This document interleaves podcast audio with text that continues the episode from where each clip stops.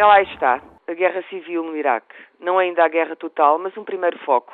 Um primeiro desenho do que pode vir a acontecer a qualquer momento num país sem lei nem ordem e militarmente ocupado. O massacre e a mútua aniquilação das duas seitas rivais do Islão, sunitas e xiitas. A administração americana sabe agora tarde demais no que se meteu. O maior atoleiro político, económico e militar desde o Vietnã, do qual sairá humilhada e despedida da Casa Branca. E o mundo que apoiou os americanos sabe também no que se meteu. Uma aventura que dará cabo de um país essencial para o equilíbrio da região e as remessas de crude no mundo inteiro. A produção de petróleo iraquiana é hoje de menos 800 barris do que no tempo de Saddam Hussein. Se a guerra civil se instalar, os poços ficarão inacessíveis e o Iraque mergulhará num caos perigosíssimo. Se os europeus acham que isto não os afeta, pensem duas vezes. Neste momento, cada falta de um barril de crude é um aumento dos combustíveis. Todos seremos afetados pelo afundamento do Iraque.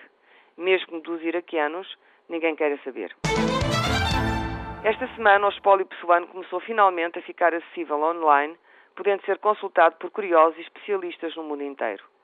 A Biblioteca Nacional anunciou discretamente esta medida, que é um triunfo para todos aqueles, como eu, se bateram pela digitalização do precioso espólio pessoano.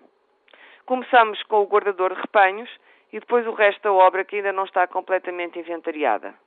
70 anos depois da morte de Pessoa, a Assíria Alvim completou as suas edições pessoanas, um trabalho exemplar, e a edição crítica continua a ser feita. Agora, no domínio público, Pessoa será mais lido e relido. Falta, isso sim, digitalizar o espólio da Casa Fernando Pessoa.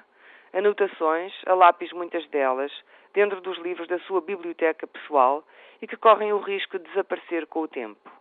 Esperemos que o Estado português se aperceba que este espólio também é importante e não deve ser deixado de lado.